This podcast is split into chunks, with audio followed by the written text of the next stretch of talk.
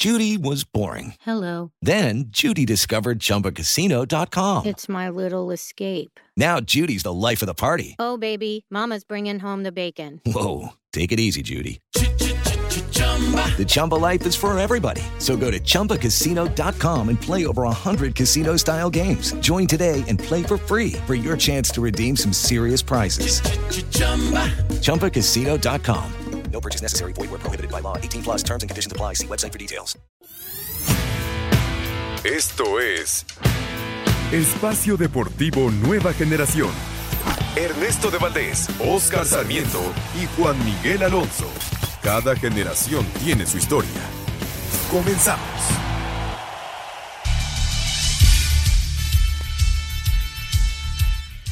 Amigos, amigos, ¿cómo están? Bienvenidos. Esto es Espacio Deportivo Nueva Generación de Grupo Asir para toda la República Mexicana. Como todos los domingos, junto a Juan Miguel Alonso, Oscar Sarmiento, su servidor Ernesto de Valdés, Trabajamos bajo la producción de Lalito Cortés, los controles de César Palomo, Rodrigo Herrera en la redacción. Fuerte abrazo a todos ellos que hacen posible este programa. Listos para platicar durante una hora de lo más destacado en el mundo deportivo de este fin de semana, la jornada 6 de la Liga MX. Pumas y Tigres están empatando a cero después de los primeros 45 minutos en Ciudad Universitaria. A las 8 de la noche con 5 minutos Rayados Cruz Azul y mañana a las 9 de la noche con 10 minutos Pachuca ante el Atlético de San Luis. Cierran la jornada número 6, ya estaremos platicando también porque hay algunos partidos que restan de la jornada número 5. Por supuesto hablaremos del acontecimiento hoy en la Ciudad de México, la maratón, con récord incluido de un boliviano que sorprendió a todos derrotó a los kenianos, demostró que sí se puede y con récord se llevó la victoria, ya lo estaremos platicando, por supuesto hablaremos de la NFL, la Liga Mexicana de Béisbol, hablaremos eh, de muchos, muchos temas más. Pero antes, antes te saludo con muchísimo gusto, Juan Miguel Alonso. ¿Cómo estás, Juan? ¿Qué tal, Ernesto? Oscar, amigos que nos acompañan, un gusto estar con ustedes. Héctor Garibay, dos horas, ocho minutos, y con esto consigue el récord en el maratón de la Ciudad de México. También otro récord que consigue un, un ciclista mexicano, Ernesto, que gana la sub-23 de la Tour de Francia, nunca en la historia un mexicano lo había logrado. Es el séptimo latino en conseguirlo, de apellido del Toro, también lo estaremos platicando. También mucho béisbol, quedaron fuera los Diablos, Ernesto. Los Pericos del Puebla se pusieron las pilas y fuera los Diablos. No sé cuántas temporadas consecutivas que parece que esta es la buena y otra vez lo sacan. Perdió Urias en el básquetbol, nos fue muy mal. Perdimos contra Lituania por más de 30 puntos. Y también me parece que estaremos hablando lo del Bebote, ¿no? Que tres goles en tres partidos, gana 6-1 el Feyenoord. Y Orbelín Pineda fue condecorado como el mejor futbolista de la Liga Griega. Efectivamente, eh, la selección mexicana de básquetbol, pues ya terminó, bueno, todavía les falta un partido en contra de Egipto, ¿no? Sí, Egipto. De Egipto, pero ya perdieron con Montenegro, ya perdieron también contra Lituania, así que están eliminados los 12 guerreros del Mundial de Básquetbol, pero bueno, ahí queda el haber conseguido esa clasificación. Eh, Oscarito Sarmiento, 45 minutos en CU, 0 por 0, Pumas y Tigres, ¿qué te ha parecido el juego? ¿Cómo estás, Oscar? ¿Qué tal amigos? Juan, Ernesto, Lalito, toda la gente que hace el favor de escucharnos y la gente que está atrás de, de los vidrios haciendo lo posible para que salga bien este programa. Lo dices muy bien, 45 minutos del Pumas contra Tigres, me parece mejor Pumas, jugada polémica, ahí eh, un penal me parece que le hacen al chino, pero no lo marcan, ni el VAR dice nada. Eh, yo espero que mejore Tigres la segunda parte para que sea un mejor partido, ¿no? Pero Pumas, por el momento, mejor en la cancha, un, un par de postes, entonces Pumas eh, está buscando el arco rival, ¿no? Sí, mucha molestia, por cierto, de, del chino Huerta, que inclusive se quitó, se quitó las espinilleras, las aventó, se ganó la tarjeta amarilla, pero bueno, entonces no hubo penal. Tigres juega sin André Pierre Gignac por lesión, así que cero por cero, Juan. Yo creo que sí era penal, ¿eh? eh fue una jugada similar al penal que vimos eh, en el partido de, del América León un pisotón dentro del área. Incluso eh, el futbolista va a reclamarle al árbitro y le enseña cómo quedó raspada la, pierna y se toma la decisión de no marcar el penal. Es, yo creo que es una polémica de todas las semanas. ¿Por qué no se mide bajo la misma vara las, las acciones dentro del área, no? Pues sí, efectivamente siempre da de qué hablar el, el arbitraje, pero bueno, se mantiene entonces 0 por 0 el encuentro entre Pumas y los Tigres. Oscarito, ayer el América, uno por uno en contra de León. Eh, la ley del ex con Federico Viñas, que de hecho pidió perdón. Sí, no festejó. Eh, aunque la gente se metió y duro con él. 1 por 0 León al 58, después vino el penal. Hay también polémica, a mí me parece que es muy claro que el balón rebasa la línea de gol, Oscar. Al 65 lo empató Quiñones, después se fue expulsado Kevin Álvarez, pero bueno, América eh, en casa pues no está haciendo la fortaleza que se esperaba todavía, Oscar. Eh, me parece que el tema del América se divide en dos. Es un equipo que juega bien al fútbol, eso no lo podemos quitar. El tema se divide en lo ofensivo y en lo defensivo. El tema ofensivo, el América es un trabuco, te, te genera cuatro o cinco jugadas claras de gol mínimo, pero defensivamente el América otra vez peca en un centro, mal parados, eh, y le rematan muy fácil en balones aéreos, ¿no? Eh, el tema de, Kevin, pues al final no, no, no genera mucho con su expulsión, pero como tú también lo dices, ¿no? La ley del ex se sigue presentando en el fútbol mexicano. Federico Viñas, que me parece que hace un gran partido, esa es una realidad, eh, hace el gol, el 1 por 0, y a los 7, 8 minutos después viene ese penal polémico. Para mí sí es penal porque hay un pisotón, porque primero eh, toca el balón for del América y después viene el pisotón.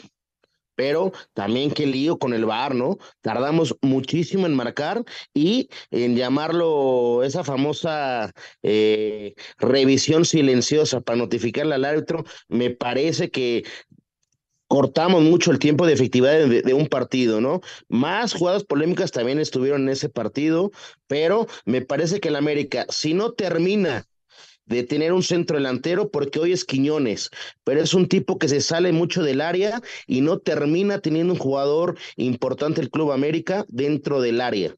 Eso esperemos que mejore con eh, la, la recuperación de Henry Martin Ahora, el problema es, ¿a quién vas a por izquierda? ¿A Quiñones o al Cabecita?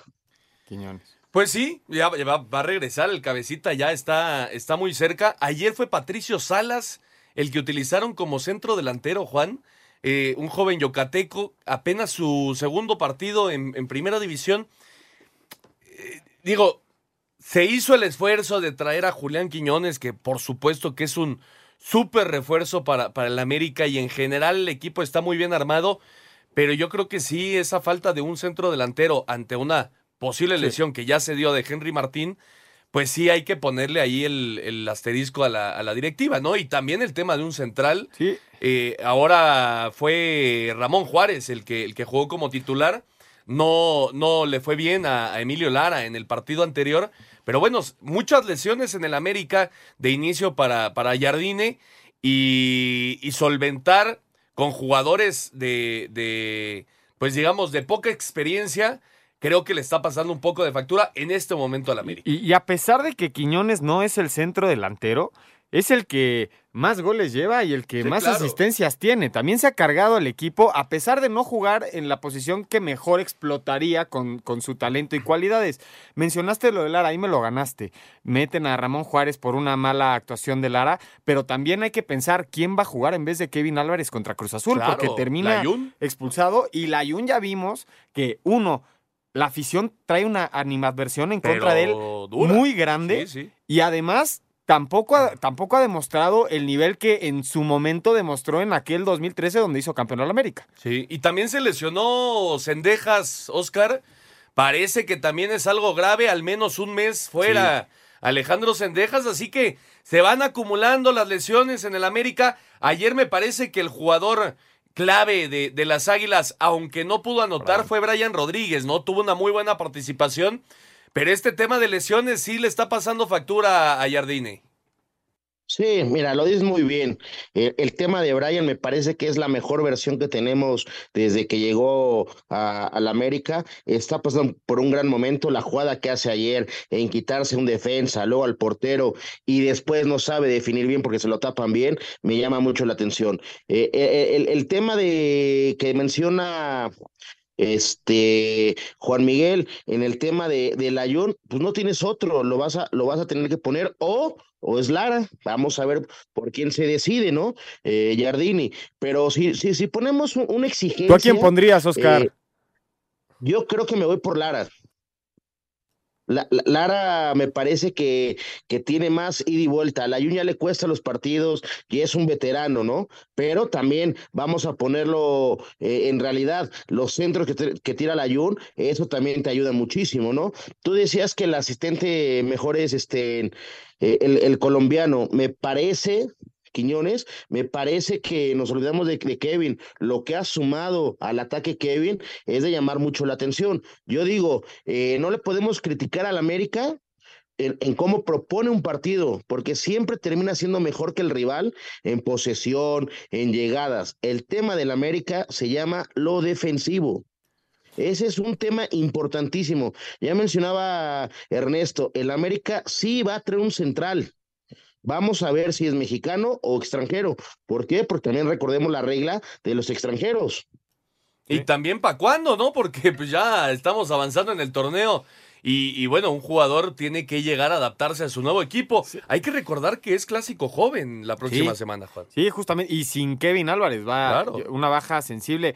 A mí lo que me llama la atención del América es que la expectativa en el arranque del torneo, a pesar del cambio de técnico y todo lo que se generó y las lesiones, eran cinco partidos consecutivos como local. Y terminas no ganando. Bueno, como local, jugando en el Azteca, jugando en el Azteca. entre comillas, porque el, la próxima semana Cruz Azul es el, el no, pero digo, local, ¿no? Lleva, los, lleva cinco juegos como local en América y son dos victorias, dos empates, una derrota.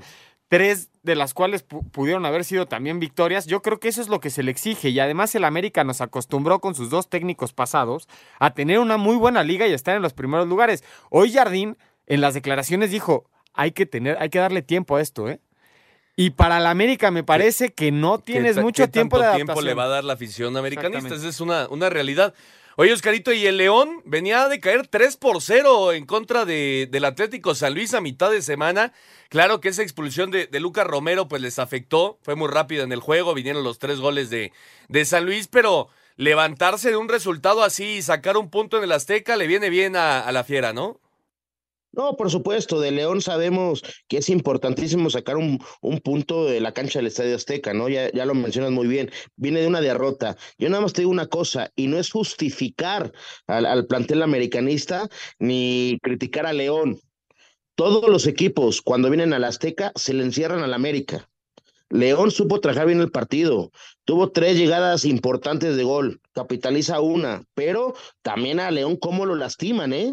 Eso eh, tiene que trabajar muy bien el técnico eh, de, León para mejorar eso, porque lo siguen lastimando muchísimo a León de visitante. es, es un equipo de doble cara, como local y como visitante. Como visitante no gana en la ciudad desde el 2021, cuando le ganó a Cruz Azul 1 por 0. Tiene siete visitas a la ciudad sin poder ganar el León, a pesar de llevarse un buen resultado a casa. Me parece que el empate fue bueno para León, aunque lo alcanzaron en el partido. Sí, sí, de acuerdo. Yo también creo que fue un buen punto para el equipo de Nicolás Larcamón. León contra Necaxa en la jornada número 7 parece un partido en donde puede también sumar el equipo de la Fiera. Vamos a escuchar las reacciones después del empate en la cancha del Estadio Azteca. América León, uno por uno. Nuevamente América tuvo que venir de atrás para rescatar el empate a uno en su casa ahora ante León. El técnico André Jardine pidió paciencia para poder encontrar la mejor versión de estas águilas. Se busca del torneo anterior, San Luis, Chivas, eh, se busca entonces no es de ahora. Ya venimos con algún problema y, América completo. Por esto pido tiempo. La dificultad no es de ahora, viene de tiempo y va a llegar un momento que tú vas a ver un, un América muy sólido defensivamente porque a mí me gusta tener esta solidez defensiva. No soy un entrenador que me gusta ganar de 4 a 3, ¿no? Prefiero ganar de 2 a 0 y la mejor versión del América está por venir. Entonces, que la gente tenga un poquito más de paciencia. Por su parte, Nicolás Arcamón se fue con un sabor agridulce, pues consideró que pudieron salir con algo más del Azteca. La sensación es más de, ese valorar el esfuerzo de los muchachos, ese reconocer que se hizo un muy buen partido en una cancha muy complicada, pero con la sensación de que, de que merecimos quizás un poco más, pero bueno, a veces ese margen mínimo que en este tipo de partidos no, no se da y bueno, eh, es, es, un punto que, que nos va a servir mucho de cara a lo que se venga. Para Sir Deportes, Axel Tomán.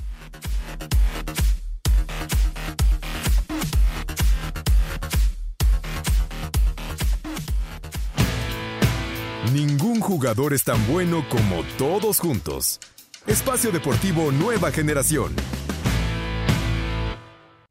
Un tuit deportivo. Empezamos muy bien, pero no fue el final que queríamos.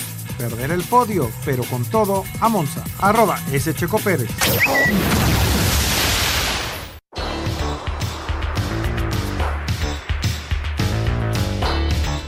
Regresamos a Espacio Deportivo Nueva Generación para seguir platicando de la Liga, M, de la Liga MX y 46 minutos, ¿va, Juan? 46, en CU. Ahora. Pumas, 46 minutos ahora. 46 minutos en CU, Pumas y Tigres se mantienen 0 por 0. Si pasa algo, por supuesto, que les estaremos informando. Y bueno, ayer, eh, Juan, se vino la primera derrota para las Chivas en la temporada. No jugaron un buen partido, hay que decirlo. Chivas ha venido a menos después de la League's Cup. Eh, Bruneta y Duba Mergara hicieron los goles por parte de Santos. El Piojo Alvarado descontó al, al 84 en un penal que para mí no era. Y después la tontería de Alexis Vega ya al 95 de hacerse expulsar. Así que Vega no va a poder jugar la, la próxima jornada. El partido ante, ante Rayados, que es, que es durísimo. Pero bueno, es la primera derrota para, para Chivas en el torneo. Bélico Paunovic decía, no hay que quedarnos con esto, hay que seguir trabajando y, y yo también Creo lo mismo porque un, mal partido lo puedes tener, pero fueron en los dos tiempos. Porque el primer tiempo Santos tampoco salió muy fino. ¿eh? El segundo tiempo es donde se ponen las pilas y finalmente termina siendo el equipo de Torreón el que tiene más oportunidades de gol. Eh, me llama la atención lo de Roberto Alvarado. Me parece que ya es el elegido para tirar siempre los penales con, con el rebaño sagrado. Y, y decir lo de, lo de Santos, venía de una, de una muy mala racha Santos sin tener punch a la ofensiva y de repente se encuentra con un Guadalajara endeble defensivamente, cosa que no nos lo había demostrado en los otros partidos. ¿eh? No era fácil hacerle gol al conjunto del Guadalajara y Santos con una facilidad logra pasarle por encima en el segundo tiempo a las Chivas. Yo creo un partido malo lo tiene cualquiera, pero cuando ese partido malo se combina con una muy mala actuación de tu estrella, que es Alexis Vega, que termina la desesperación y la expulsión, te habla de que no existe un buen momento hoy en las Chivas, a pesar de que estaban invictas. Pero lo cierto, Oscarito, es que Alexis Vega de un tiempo para acá no pesa en los partidos. Esa es una realidad. El, el número 10 del Guadalajara el que se le dio una renovación de contrato de mucho dinero, el que se hablaba de que podría salir a, Europa, no está pesando en la cancha y esa es una realidad, Oscar. No, hay que decirlo eh, muy bien. A raíz de ese par de lesiones de rodilla que tuvo Alexis Vega, me parece que no anda, no termina siendo el jugador que esperaban. Ya lo vimos en la final, lo sacan al minuto 70 en una final del fútbol mexicano. Eh, los goles que tiene, pues, importantes, pero eh, no es el jugador eh, que se pone la, la, camiseta que marca una diferencia, ¿no? Y lo, lo dice muy bien eh, Juan Miguel Alvarado, tiene que ser el cobrador importante de Chivas en los penales. Sí entiendo que Chivas no juega su mejor partido ayer eh, de visitante, Santos lo toma en serio, lo hace muy bien, eh, lo sabe capitalizar con los goles de Bruneta y, y, de Vergara y lo hace muy bien. El penal para mí también es muy polémico, para, yo no lo marcaría, pero eh, Chivas ahí tuvo la oportunidad para acercarse en el marcador, pero el tema importante de Chivas es, eh, no nos olvidemos del fracaso que tuvo en la liga este, de Estados Unidos-México. Y en el fútbol mexicano eh, lo vimos con equipos más menos. Ahora que se mete a canchas importantes eh, y vamos a empezar a ver el calendario con equipos que realmente le van a competir, quiero ver para qué está Chivas. ¿eh? Oye, sacaron un dato muy interesante de cuánto había costado Alexis Vega y cuánto vale cada gol que ha marcado. 105 millones de pesos, 4.2 millones de pesos por gol en los ciento y cacho partidos que ha jugado, treinta y tantos goles. Ya metió gol Pumas. Sí, el Toro Fernández hace el 1 por 0 al minuto 49. Es el 1 por 0 para los Pumas.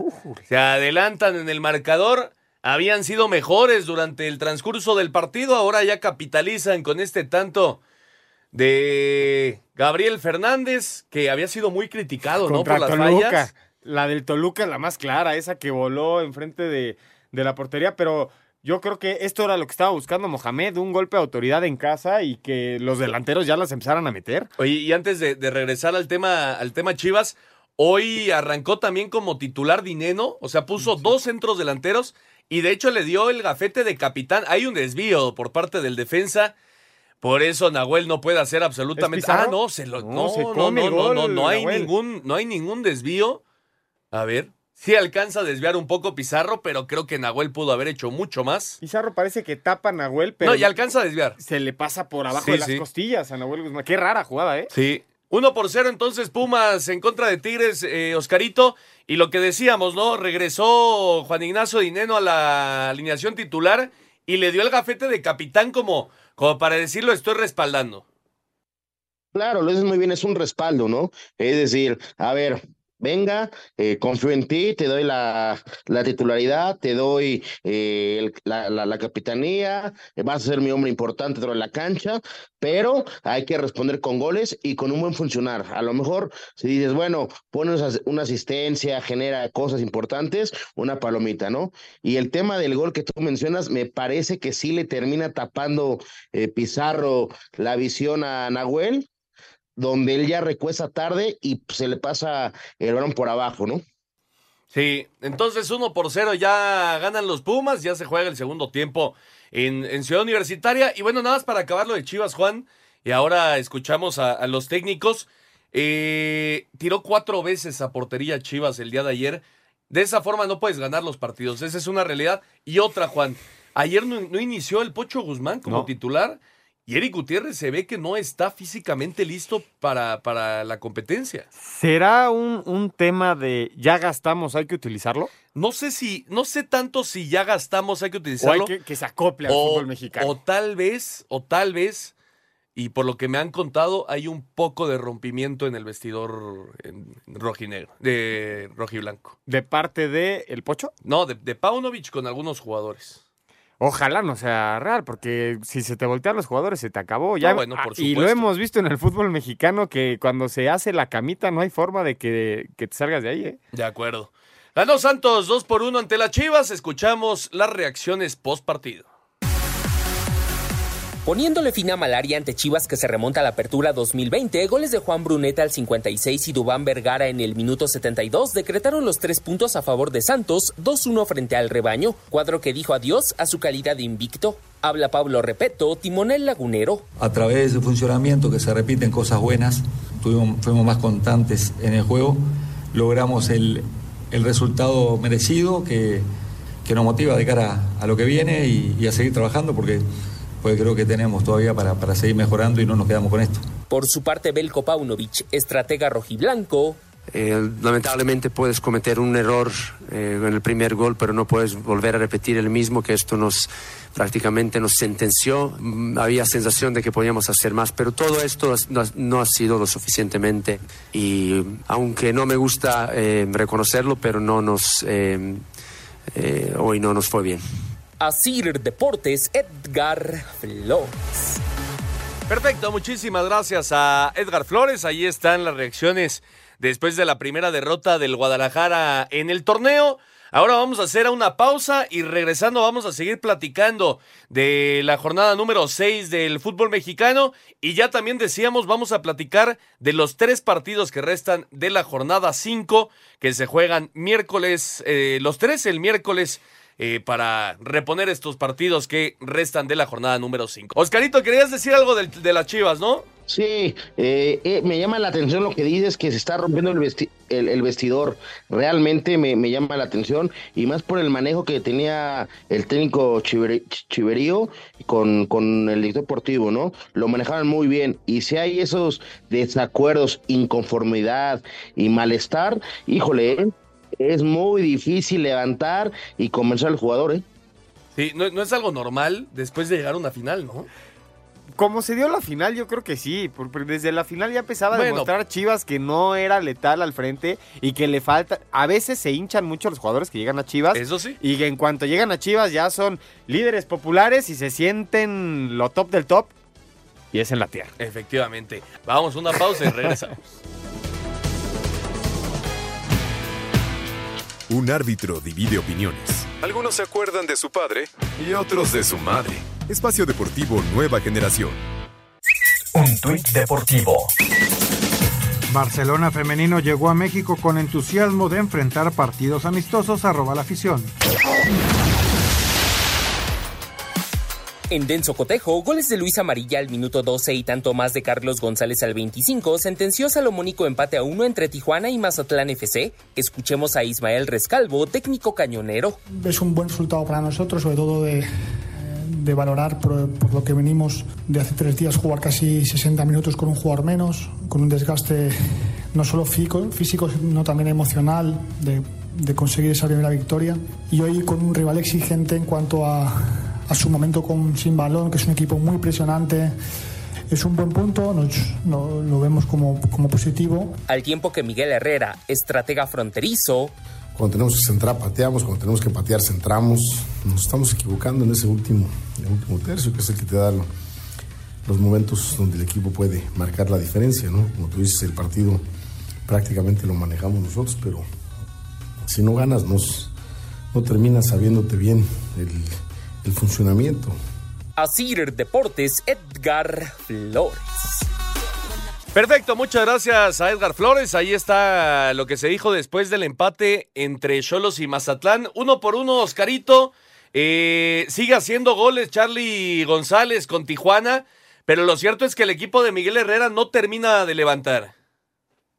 No, por supuesto, lo es muy bien. Llama la atención que ahora Miguel Herrera no puede levantar este proyecto. El equipo cojea mucho, ¿eh? de verdad, cojea muchísimo eh, en los temas, ¿no? Otra vez se va abajo en el marcador desde el minuto 13 con el gol de Luis Amarilla eh, de Mazatlán. Eh, y al 25 rápidamente lo empata muy bien Charlie González, como tú lo mencionas, pero eh, Tijuana no termina de convencer. Vemos el plantel, no es mal plantel, de verdad, no tendría que ser en otros lugares y realmente no está convenciendo en su funcionario futbolístico. Llama mucho la atención. Miguel Herrera ha, criticado a jugadores, se ha, se ha, envuelto con arbitrajes, lo han expulsado, temas extracancha que me parece que llaman la atención. ¿Por qué? Porque no se le ve el trabajo que nos tenía acostumbrados cuando fue campeón, con el América y con otros equipos que realmente sí pudo levantar la mano y decir, el equipo juega algo. Y ese Tijuana no juega nada, ¿eh? Sí, estos son dos equipos que han sufrido muchísimo en los últimos años, Juan. Sí, sin duda alguna. Mazatlán nos enseñó otra cara, me parece, a partir de la League's Cup que calificó con Juárez, que nadie se Sí, lo esperaba. sí, sí. Y de repente empieza a conseguir resultados que en el papel son buenos para la institución, como, como un empate de, de visitante. Pero la realidad es que el partido se, se puede resumir a una llegada de cada lado, porque cada equipo tiene un remate a gol que fue para adentro, uno y uno, y se acabó. Me parece que son equipos que pecan mucho al momento de generar jugadas de gol, que les, que les falta muchísimo talento al momento de llegar a puerta, pero que si se te llegan a encerrar, te pueden complicar un resultado. De acuerdo, pues uno por uno, Cholos y Mazatlán. Y eh, el Puebla, Juan, uno por cero le ganó a Juárez, una muy buena victoria. Es también la primera derrota para Juárez en lo que va de la, de la temporada. Le había ganado al América, al Sí, Toluca. uno. Eh, la semana pasada los Pumas, había empatado con Chivas, había empatado con Tigres y ahora viene a perder con el Puebla. Así es nuestro fútbol, ¿no? Bueno, así es el fútbol en, en todo el mundo. Pero ¿no, más el mexicano. Bueno, el mexicano es, es más constante, por así decirlo. Y también que, que el Puebla se lleva la victoria y con un, un susto muy grande porque le anulan un gol a Juárez, que fue, fue bastante polémico, que porque hubo una falta a otro futbolista dentro de la jugada, pero al final se lleva la franja con el nuevo técnico, Sí, porque habían cesado. Carvajal. Habían cesado el técnico, equipo, ¿cómo es, cómo es el dicho? Equipo que estrena técnico gana. Gana. Y Sí. se cumplió. Pues efectivamente se cumplió ese dicho del fútbol, Oscarito, 1 por 0 Puebla. Sí, me parece que Puebla eh, mejora en algo, en tema defensivo, es una realidad, aunque también lo, lo pone Juárez en problemas. Eh, Juárez ya pierde su primer partido, como tú lo mencionas. Eh, Diego Juárez hace el gol y como dice este Juan Miguel, ¿no? Eh, la, la mufa de técnico que entrena gana, ¿no? Carvajal, interino, pero le dio otra cara al Puebla, ¿no? A lo mejor no nos puede gustar o convencer cómo está jugando Puebla, pero más orden tuvo en este partido contra Juárez. Juárez perdió porque sacaron a Ormeño, esa es la verdad. no, y fue un buen gol de, Diego de Buen. Qué duro le pega la pelota de Buen. ¿eh? Yo creo que es de, los jugadores que mejor le pega el balón en el fútbol mexicano. A mí una vez de joven Diego de Buen me dio un balonazo en el estómago y todavía no todavía, recupero todavía lo sientes. Por eso traías eso en la espalda. Vamos a escuchar lo que se dijo después de la victoria del Puebla 1 por 0 ante Juárez. Con un gol de Diego de Buen apenas al minuto 19 fue suficiente para que el Puebla sacara su primer triunfo del torneo tras pegar 1 por 0 a los Bravos. El técnico interino Ricardo Carvajal habla tras este encuentro. El tema mental a veces te juega un rol muy importante y ellos lo que necesitaban era un poquito de hacerles creer que venían trabajando bien y que por circunstancias a veces no se habían podido dar los resultados. Motivarlos, no, no, soy un motivador como tal, no, no me caracterizo por eso, hablo con ellos y, tratamos de, de, poner un poquito orden en algunas cosas. El parado, por ejemplo, diferente a lo que venían presentando, pero creo que es o había sido un tema mental. Y... Con este resultado, la franja llegó a cuatro puntos en el torneo. Para hacer deportes, Axel Toman. Perfecto, muchas gracias Axel Toman. Ahí está la información. Y Oscarito, Atlas y Toluca empataron a cero allá en el Jalisco. Eh, es la primera vez en la historia, es un dato interesantísimo, porque es la primera vez en la historia que empatan a cero Atlas y Toluca en Liga MX, Oscar. fue un partido muy parejo. Eh, me, llama la atención eh, realmente el tema de pues, después de un choque de, cabezas que se tiene en el primer tiempo, eh, el tema que, que nos llena, que la, la federación, la Liga MX, como lo querramos poner, manden a un doctor especialista de convulsión. Realmente ah, falló ayer, eso es una realidad, pero que nos sirva de, experiencia para saber y hacer estudios eh, rápidos, para saber qué jugador está apto para regresar a la cancha después de un choque de esta magnitud, ¿no? Y después en el partido me parece un partido parejo, ¿no? Sí, jugadas polémicas de penales no marcados, eh, otra vez entre el bar, pero es un partido que realmente el Atlas me llama la atención cómo supo manejarlo, ¿eh? ¿Por qué? Porque Atlas, si lo ponemos así, las jugadas claras de gol las tuvo el Atlas, ¿eh? Sí, Toluca la verdad es que no ha, no ha terminado, ¿no? Por ser ese equipo explosivo que fue la temporada pasada.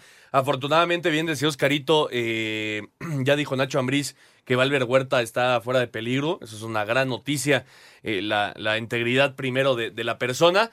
Pero bueno, ya, ya en el tema deportivo, Toluca no levanta y, bueno, Atlas tampoco porque lleva tres empates consecutivos. Sí, son cuatro sin ganar, pero manteniendo el, arco con muy pocos goles, no concede más de uno por partido el equipo del Atlas y el Toluca lleva tres partidos sin conocer la victoria, pecando de contundencia. Lo que nos mostró la temporada pasada fue un equipo que hacía muchos goles y en esta ocasión no, no pudieron abrir el cascarón. Efectivamente, así que cero por cero Atlas y Toluca. Y el Querétaro, pues anda muy bien, ¿no? Creo que agarró mucha confianza de, la League's Cup. Ahora le pegó ciertamente al Necaxa, que es hoy por hoy, me parece, el peor equipo de la liga el gol de, Ángel Sepúlveda al 51, pero es una muy buena, una muy buena victoria para los Gallos Blancos. Solamente salva el Necaxa el Cruz Azul, imagínate, así de mal está el, conjunto de los Rayos, son cuatro, son cuatro derrotas de manera consecutiva, me parece que tiene más de siete partidos sin conocer la victoria el conjunto de los Rayos, que por momentos contra la América se vio bien, tocando la pelota, aunque tuvo como el 25% de la posesión, pero es un equipo que no picha, no cacha y no deja batear. Sí, sí, de acuerdo. Qué, qué mala manera de, festejar su centenario, Carito. Sí, debe de ser tristísimo. Sí, sí. Lo, lo, dices muy bien. Eh, la verdad, Necaxa me parece que sí es el peor eh, equipo del torneo. Eh, no juega nada. No quiero ver, o, o si llega a pasar algo de, cambio de técnicos. ¿Por qué? Porque el Club Necaxa, la verdad, se ha convertido en el peor equipo del torneo, lo dice muy bien Juan Miguel. Cruz Azul todavía eh, lo, lo, lo tiene arribita, pero el último lugar es Cruz Azul. Pero lo de Ángel Sepúlveda que hace el gol hoy, me parecía que Querétaro lo podía ganar con mejor ventaja, ¿eh? Porque intenta jugar a algo, ya se una mano, se le ve eh, temas importantes para llamar la atención en el tema de las multas, que, se, que eso es hasta el siguiente torneo. Querétaro está sacando puntos importantísimos para salvar y pagar esa multa. Ha sido bueno el trabajo de, de Mauro Gerg. Muy bueno. Y yo, yo les quería preguntar, el Querétaro sin Ángel Sepúlveda no tendría estos resultados. sí, no, ¿eh? no, de acuerdo. ¿Cómo se ha cargado el equipo, Sí, eh? no, no, ha entrado en una muy buena racha, es un buen jugador que con pocos reflectores ahí han dado siempre eh, con resultados Sí. en diferentes equipos y efectivamente hoy entonces Ángel Sepúlveda le dio la victoria al Querétaro 1 por 0 y a las 8 de la noche, ya lo comentábamos, 8 de la noche con 5 minutos, el Cruz Azul, el sotanero de la Liga MX, enfrentando a Rayados, escuchamos la previa. Tras su paso por la Leagues Cup, Monterrey vuelve a pensar en la liga, donde este domingo recibirán a un Cruz Azul que sigue sin saber lo que es ganar en el presente torneo. A pesar de ello, el técnico de Rayados, Fernando Ortiz, descarta cualquier exceso de confianza por parte de sus muchachos. Si bien Cruz Azul no, no está pasando un buen momento, no deja de ser un equipo interesante, grande, donde tiene jugadores de jerarquía. Ellos van a venir acá a nuestro estadio a proponer, a, implementar esa victoria que están buscando y nosotros seguir de la misma manera que habíamos dejado en tiempos atrás la liga. Insistir, ser protagonista, buscar el resultado, esa es un poco la idea de lo que vamos a volver a encontrar en nuestra liga. Los regios no han perdido contra la máquina en los últimos siete enfrentamientos, acumulando cuatro triunfos y tres empates. Para Sir Deportes, Axel Toman. Falta de contundencia como argumento principal de que la máquina suma apenas un punto en cinco partidos, comienza cuenta regresiva en tercer cotejo al mando de Joaquín Moreno cuando se metan este domingo al gigante de acero para enfrentar a Monterrey, rival en calidad de visitante, al que no vencen desde el clausura 2013. Escuchemos a Rodolfo Rotondi, mediocampista celeste. no sienta que sea una situación tan complicada. Sí hemos tenido un arranque no muy bueno, pero no siento que estemos en una situación tan complicada. El tema de refuerzo se equipará la dirigencia, el cuerpo técnico. Eh, nosotros estamos muy bien, muy, muy unidos. Yo siento que sí tenemos un buen plantel. Hemos hecho grandes partidos, así que yo creo que le podemos pelear a cualquiera de igual a igual. Negociación activa con el colombiano Rafael Santos Borré, así como propuesta a Pumas por Cristian Tabó, más estímulo económico a cambio de Juan Ignacio Dineno, es el panorama del mercado celeste. Asir Deportes, Edgar Flores.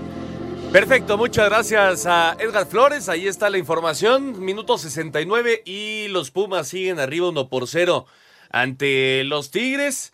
Vamos a ver si la UNAM es capaz de, de mantener el resultado. Ha jugado un muy buen partido, hay que decirlo. Prácticamente nada de Tigres. Que pasan los años, Juan, y se sigue manteniendo esa poco dependencia de Iñak. Pero yo creo que ya no le queda mu- mucho más tiempo, ¿no, Ernesto? Y, y hablar del equipo de Pumas era. Es un, un equipo que llevaba cuatro partidos sin conocer la victoria y nadie esperaba que la fuera a sacar contra los Tigres después de que los Tigres llenaran la canasta el partido pasado 3 a 0. Sí. Bueno, era contra el Necaxa, pero bueno. Bueno, quedan 20 todavía, entonces vamos a, vamos Sí, a, ver, si, no Pumas presente. puede, puede aguantar. Eh, fútbol internacional, Juan. Hoy el Barcelona ganó en un partidazo. ¿no? De, de, de volteretas 4 por 3 ante el Villarreal. Qué buen jugador es este Lamir Yamal. Buenísimo. 16 años, ya titular del Barcelona y siendo además eh, pieza clave en, en la victoria del día de hoy. Sí, cuando sale de cambio todo el mundo se, se paró a aplaudirle al jovencito. Y yo tengo mucho que exigirle, Ernesto, no sé qué pienses tú. Ansu Fati tuvo hoy dos muy buenas y se esperaba muchísimo de este futbolista. Es el número 10 del Barcelona. Tuvo muchas lesiones en, en los años pasados. Pero no está dando el ancho, Nada, ¿eh? Nada de lo que se esperaba de Ansu Fati Se está congregando el día de hoy en el Barcelona y por eso le dan pie a estos, a estos nuevos jóvenes. Sí, se quedó. Eh, el Madrid 1 por 0 ante el Celta de Vigo. Este partido fue el, el viernes. Penal de, de Jude Bellingham, que Qué hoy por anda, hoy ¿eh? es el goleador de la Liga Española. Se tronó Vinicius Junior. Se habla de, de al menos dos meses, así que es una dura eh, baja para, para los merengues. No está Vini, no está Courtois. Courtois, no está Militao. Sí, no, el, no, no, el la- Madrid está teniendo un arranque fuerte y además que no llega Mbappé. Le están, le están pegando duro las lesiones. Y Oscarito, eh, tema mexicanos, el eh, debut como titular de Edson Álvarez con el West Ham en un muy buen partido de, del Machín. Eh, el West Ham que, que se llevó la victoria 2 por 0. Eh, hoy metió 3 por 1, 3 por 1, efectivamente. 3 por 1 el partido allá en Inglaterra. Hoy Santi Jiménez anotó dos goles, lleva tres en la temporada. Ahí van los mexicanos, Oscarito. Sí, ahí, ahí vamos eh, en la Liga de, Europea. Eh, llama la atención muchísimo lo de Edson, Edson, que le falta todavía el ritmo, pero hoy jugando bien al fútbol, su equipo gana 3-1.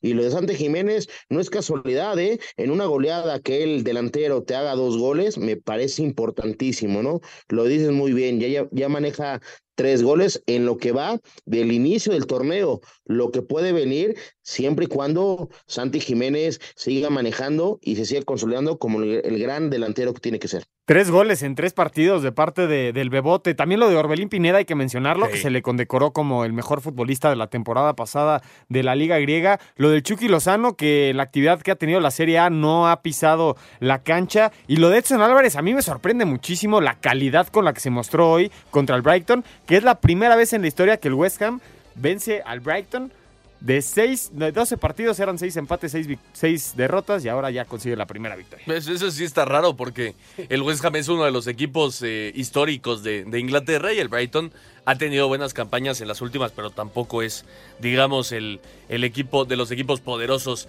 allá en la Premier League. Pues ahí está la actividad de mexicanos en el extranjero, también el fútbol internacional. Nosotros vamos a hacer una pausa, regresando, vamos a escuchar eh, esta información y nos metemos ya de lleno en el tema otros deportes porque hoy se llevó a cabo la maratón de la Ciudad de México. Tenemos ya finales de zona en la Liga Mexicana de Béisbol y además acabó la pretemporada de la NFL. Regresamos.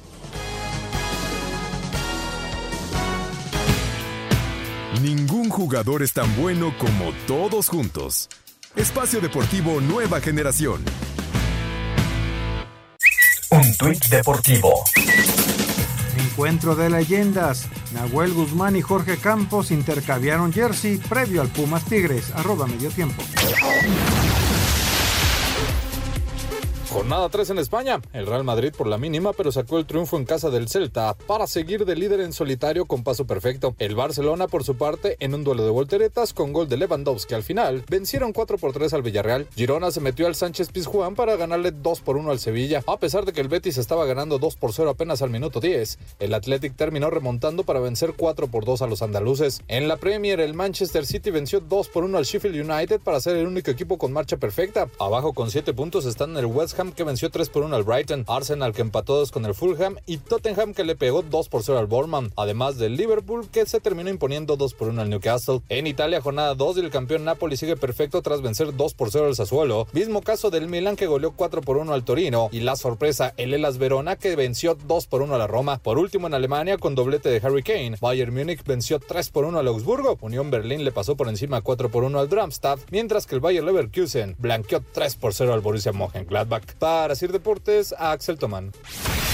Santiago Jiménez jugó los 90 minutos y marcó doblete en la goleada del Feyenoord 6 a 1 ante el Elmer City. Raúl Jiménez jugó todo el partido y fue amonestado en el empate a 2 del Fulham ante el Arsenal. Edson Álvarez fue titular y salió de cambio al 84. Además fue amonestado en el triunfo del West Ham 3 a 1 ante el Brighton. Julián Araujo jugó los 90 minutos en el empate a 0 de Las Palmas ante la Real Sociedad. El Tecatito Corona entró de cambio el 97 en la derrota del Sevilla un gol a 2 ante el Girona. El Mallorca que dirige Javier Aguirre cayó 2 a 3 ante Granada. Habla el Vasco. Fue un cúmulo de circunstancias en contra que hacen que, que te vayas un poco lastimado. Cuando pierdes todo lo que digas ser utilizado en tu contra y, como pretexto. Pero no, la verdad es que felicito al Granada, nos ganó, nos ganó bien. Andrés Guardado entró de cambio el 74 en la derrota del Real Betis 4 a 2 ante el Athletic. Johan Vázquez jugó todo el partido en la victoria del Genoa, un gol a 0 ante la Lazio. Irving Lozano se quedó en la banca en la victoria del Nápoles 2 a 0 ante el Sassuolo. Este lunes el Salernitana y Guillermo Ochoa reciben el Udinese. Rodolfo Pizarro debutó con el AEK de Atenas al jugar los 90 minutos en el empate a 1 de su equipo ante el Panzerraicos. Orbelín Pineda entró de cambio al 46. Carlos Vela fue titular y salió de cambio al 63 en la derrota del LAFC 2 a 1 ante Charlotte. Héctor Herrera fue titular y salió de cambio al 46 en la victoria del Houston Dynamo 3 a 0 ante el Royal Salt Lake. Alan Pulido fue titular y salió de cambio al 77 en el triunfo del Sporting Kansas City 3 a 0 ante San José. Así Deportes Gabriel Ayala.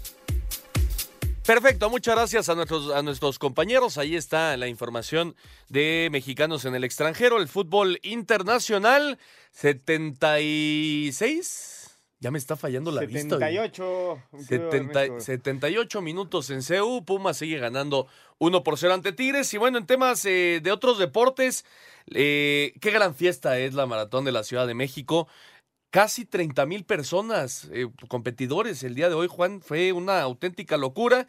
Y ya decía Héctor Garibay, el boliviano sorprendió a los kenianos y se llevó la victoria. Y en la rama femenil fue la keniana Celestín Chepchirchir con dos horas 27-17. Me encanta decir ese nombre. Efectivamente, y también obviamente en el eh, tema de de silla de ruedas.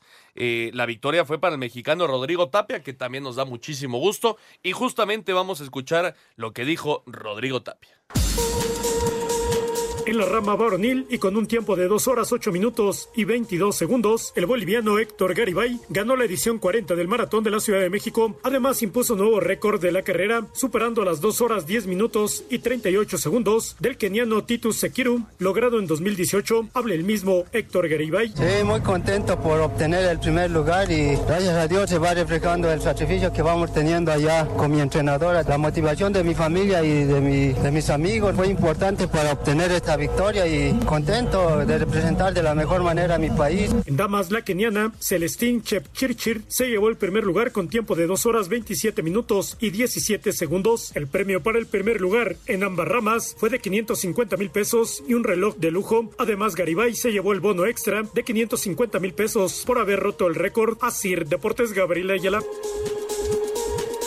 Perfecto, muchas gracias a Gabriela Ayala. Y está la información de la Maratón Ciudad de México. Hay penal para los Pumas, falta dentro del área sobre el chino Huerta. Hay una pequeña disputa ahí entre el chino y Dineno. y Dineno que quería cobrar el penal, pero bueno, si la falta se le hicieron al chino, entonces él tomó el balón, él tiene la responsabilidad y ya veremos si lo anota. Por lo pronto vamos a escuchar la información de la Fórmula 1, el Gran Premio de los Países Bajos. El Checo Pérez terminó en la cuarta posición.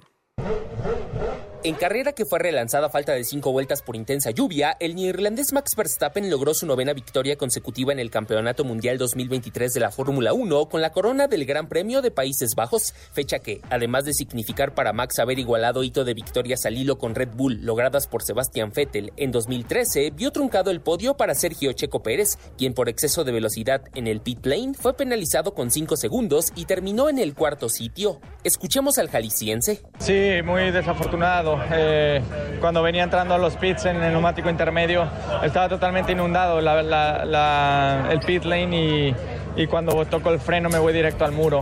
Al final es decepcionante ¿no? No, no haber logrado el resultado que merecíamos, pero eh, cuando miras todo lo que pasa en esas carreras, eh, al final un cuarto lugar son puntos para el campeonato. Fernando Alonso, segundo lugar, sumó podio 105 en la máxima categoría, mientras que el francés Pierre Gasly completó el podio. Asir Deportes, Edgar Flores. Perfecto, muchas gracias a Edgar Flores. Seguimos esperando a que se cobre. Eh, Fernando Hernández sigue pues ahí dialogando con los jugadores de Tigres, ya tomó se la quitó Dineno, Dineno el balón, así que va a ser Juan Ignacio Dineno Oscarito el que cobre. Sí, pero yo veo mucho al árbitro tocarse el oído, eh, hablar mucho con Abuel. Vamos a ver qué pasa porque los juegos de Tigres siguen reclamando, ¿eh? Sí, para mí es penal claro y creo sí. que ya le dijeron que sí es, así que... Aquí no se equivoca en la marca sí. y comete el penal de lateral, aquí no, ¿eh? Efectivamente. Por lo pronto vamos a escuchar la información de la selección mexicana de básquetbol. Ya lo decíamos, cayó ante Montenegro el día de hoy y de esta Lituania. forma quedó eliminado. Contra Lituania, perdón, contra Lituania había perdido contra Montenegro y de esta forma están eliminados del Mundial de la Especialidad. Lo escuchamos. México fue apaleado por Lituania 96 a 66 en su segundo juego en el Mundial de Básquetbol. Los europeos fueron superiores en lo físico y en lo deportivo que los 12 guerreros. El coach del combinado nacional, Omar Quintero, dio su opinión sobre esta derrota. Hoy comenzamos mal, el 32-17, te da 15 puntos, se abre el, el, juego. Cuando fallamos 4 o 5 canastas bajo el aro, ¿no? Uno contra cero. Entonces, después de remontar contra un equipo de Lituania no te alcanza para eso y después en los otros tres cuartos fueron 15 puntos. ¿no? México cierra la fase de grupos este martes frente a Egipto. Para Sir Deportes, Memo García.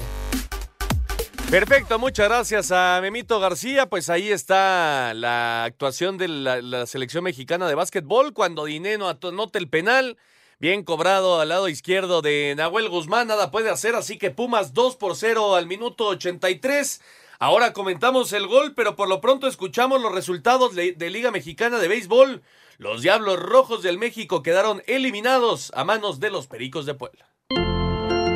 Puebla, Dos Laredos y Unión Laguna clasificaron este fin de semana a las finales de zona en los playoffs de la Liga Mexicana de Béisbol. Los Pericos de Puebla dieron la sorpresa al ganarle cuatro carreras a tres a los Diablos Rojos del México en el Parque Alfredo Harp Elú y llevarse la serie 4 a 2. En la final del sur, Puebla se enfrenta a los Leones de Yucatán. En la zona norte, los algodoneros de Unión Laguna vencieron a los Toros de Tijuana nueve carreras a cuatro para imponerse en la serie cuatro juegos a uno. Los tecolotes de los Dos Laredos vencieron seis carreras a una a los Sultanes de Monterrey y se llevaron la serie 4 a 2. La final del sur inicia este lunes en Mérida, en tanto que la del norte arrancará el martes. Para Sir Deportes, Memo García.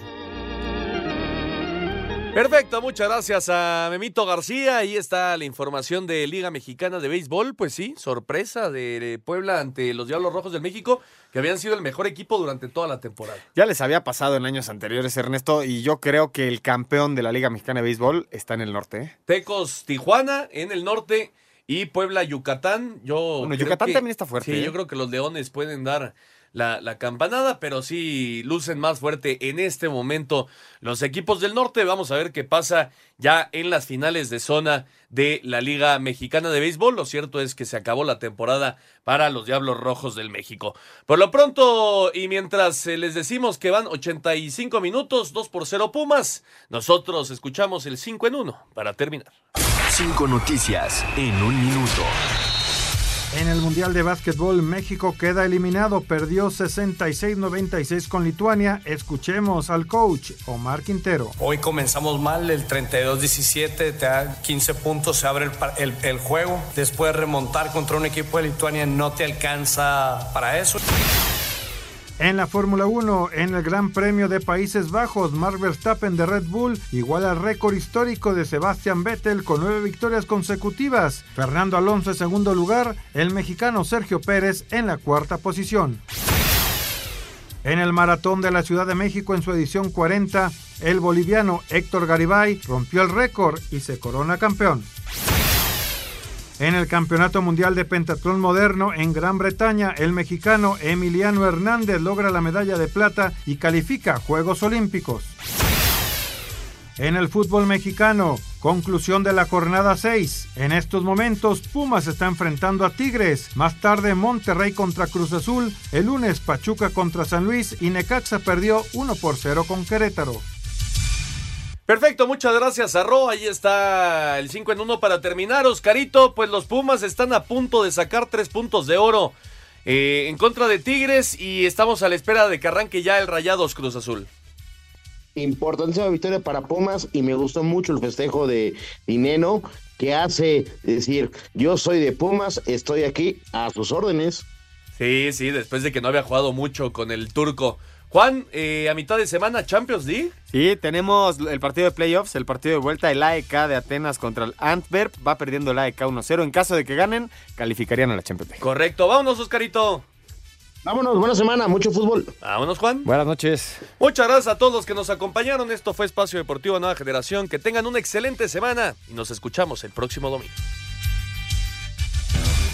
Fútbol, béisbol, americano, atletismo. Todos tienen un final. Termina Espacio Deportivo Nueva Generación. Ernesto de Valdés, Oscar Sarmiento y Juan Miguel Alonso. Cada domingo de 7 a 8 de la noche por 88.9 Noticias. Información que sirve. Tráfico y clima cada 15 minutos.